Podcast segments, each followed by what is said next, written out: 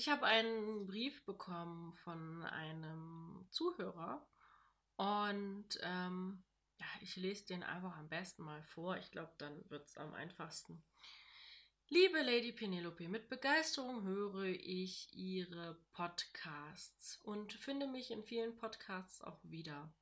Was mir besonders aufgefallen ist, dass viele andere Sissys Probleme damit haben, ihre Sissy-Seite zu akzeptieren. Auch mir geht es so, ich komme nur sehr schwer damit zurecht. Es gibt Phasen, wo es gar keine Rolle spielt in meinem Leben und es gibt Phasen, wo es extrem stark ist. Seit ein paar Tagen habe ich wieder eine neue Partnerin. Herzlichen Glückwunsch dazu. Und diese ist sexuell leider nicht so offen. Sexuell funktioniert es leider zwischen uns aktuell gar nicht, was mich sehr belastet. Ich bekomme meinen Penis einfach nicht steif genug für den Sex und sie macht auf mich auch nicht den Eindruck, als wenn sie wirklich Freude daran hätte, was wir tun. Eine Patte-Situation. Haben Sie vielleicht einen Rat für mich, was ich jetzt tun kann? Schwierig. Das ist jetzt natürlich auch nur so, so, so ein Mini-Überblick über das Problem. Ähm, es hört sich so ein bisschen so an, als ob du diesen Teil, diesen Sissy-Anteil unterdrücken würdest. Und das funktioniert halt langfristig leider nicht. Also das, was passiert ist, dass du wahrscheinlich dann Sachen wegschmeißen wirst, wirst wieder neue Sachen kaufen. Das Problem wird schwieriger, schwerwiegender und ähm, das ist halt so, wenn man langfristig betrachtet immer einen Teil von sich unterdrückt, dann bekommt man Probleme damit. Ähm, das zeigt ja auch das Thema Sexualität mit der Partnerin. Also dein Penis wird nicht steif genug. Man könnte jetzt mutmaßen, vielleicht bräuchtest du eine andere Form von Stimulation.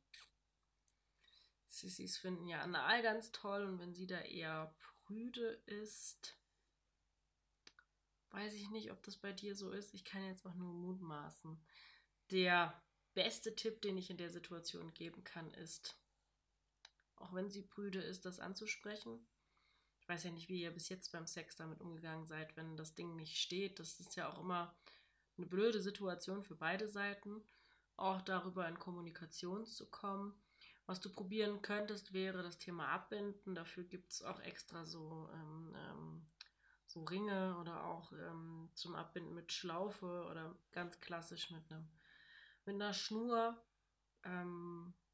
Wenn er also wenn, dann würde ich das erst machen, wenn er schon steif ist und dann abbinden. Man kann es auch andersrum machen, das ist in der Situation vielleicht nicht so gut.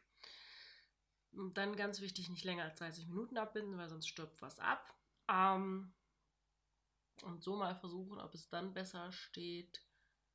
Ich habe halt oft die Erfahrung gemacht, dass besonders ähm, Sissys die Art und Weise des Sexes mit der Partnerin irgendwann nicht mehr so schön finden. Also, dass sie eigentlich was ganz anderes haben wollen.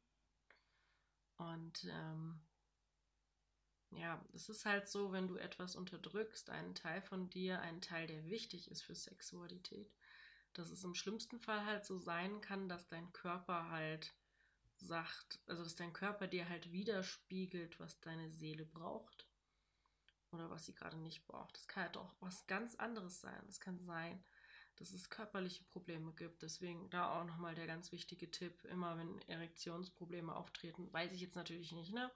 Wenn du jetzt sagen würdest, wenn ich alleine irgendwas mache, dann steht das Ding wie eine Eins und ich habe eine Morgenlatte, dann würde ich eher weniger davon ausgehen, dass es körperliche Probleme gibt. Nicht auszuschließen, aber weniger wahrscheinlich. Wenn es gar keine Morgenlatte mehr gibt und auch beim, bei der Selbstbefriedigung das Ding nicht mehr so ganz steht, sondern eher auf Halbmast, würde ich auf jeden Fall mal also man sollte sowieso sich regelmäßig durchchecken lassen, würde ich das mal ansprechen. Ähm, ja, meine Meinung dazu kennst du, wenn du meine, meine, meine Videos siehst und meine, meine Podcasts hörst.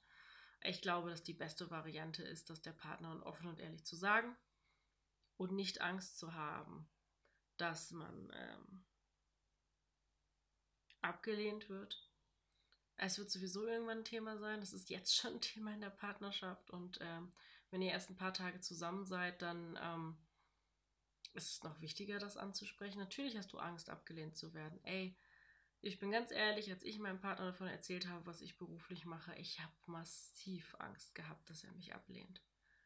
Ähm, ich habe massiv Angst gehabt, dass er, dass er nicht mehr mit mir zusammen sein will. Ich habe die Angst bis heute, dass ähm, irgendeiner der Freunde irgendeinen Scheiß sagt und er sagt dann, ähm, ich kann das nicht mehr mit dir. Ich glaube es nicht, aber das Gefühl ist natürlich immer da. Ich kann das mehr als gut nachvollziehen. Das möchte keiner erleben.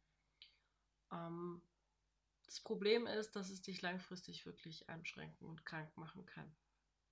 Habe ich schon oft erlebt, weil du etwas, das eigentlich zu dir gehört, nicht ausleben kannst, nicht sagen kannst. Und ähm, das zeigt mir eigentlich, dass es dann ein großes Problem gibt mit Abgrenzung. Und Abgrenzung ist eine von fünf Säulen für Beziehungsfähigkeit, für Bindungsfähigkeit.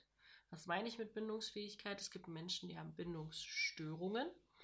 Eine Bindungsstörung bedeutet, dass es ihnen sehr schwer fällt, sich zu binden, dass sie Angst davor haben, sich zu binden, dass sie auch so einen Eiertanz ähm, veranstalten, ähm, also so on-off-beziehungsmäßig. Ähm, gibt noch andere wichtige äh, Puzzleteile für Bindung, dass es funktionieren kann in einer Beziehung. Und äh, viele Experten gehen davon aus, wenn nicht genug Kompetenz dafür da ist, zu kommunizieren, sich abzugrenzen, es auch zu ertragen können, dass die andere Seite Dinge an einem nicht gut finden. Also wenn man sich zu sehr anpasst, wenn man zu sehr verschmelzt mit dem anderen Partner, dass es dann wahnsinnig schwierig ist für die Beziehung.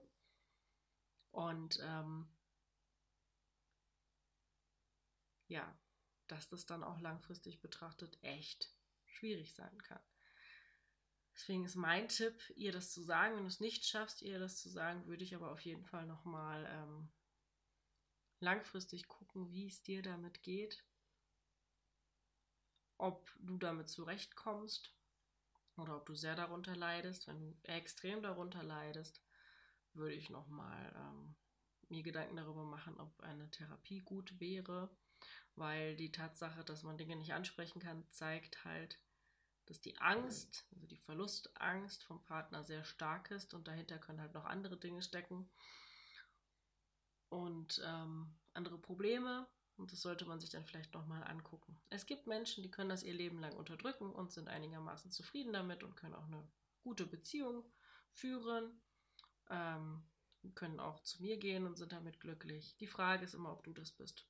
Das entscheide ja nicht ich oder deine Partnerin, sondern das ist dein Leben, deine Entscheidung.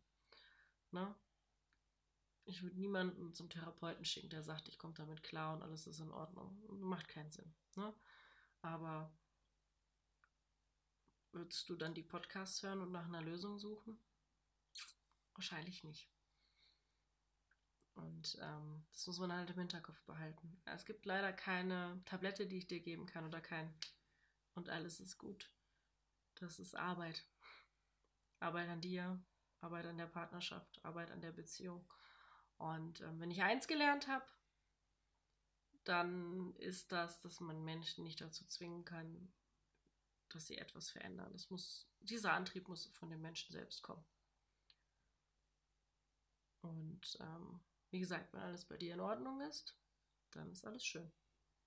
Wenn nicht, such dir bitte Hilfe. Ob das jetzt bei mir ist oder bei einer Beratungsstelle. Es gibt auch kostenlose Beratungsstellen beim Hausarzt für eine längerfristige Therapie.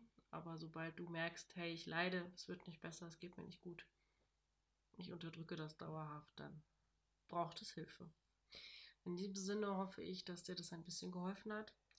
Und danke dir fürs Zugucken. Bis zum nächsten Mal. Dominante Grüße, Lady Penelope.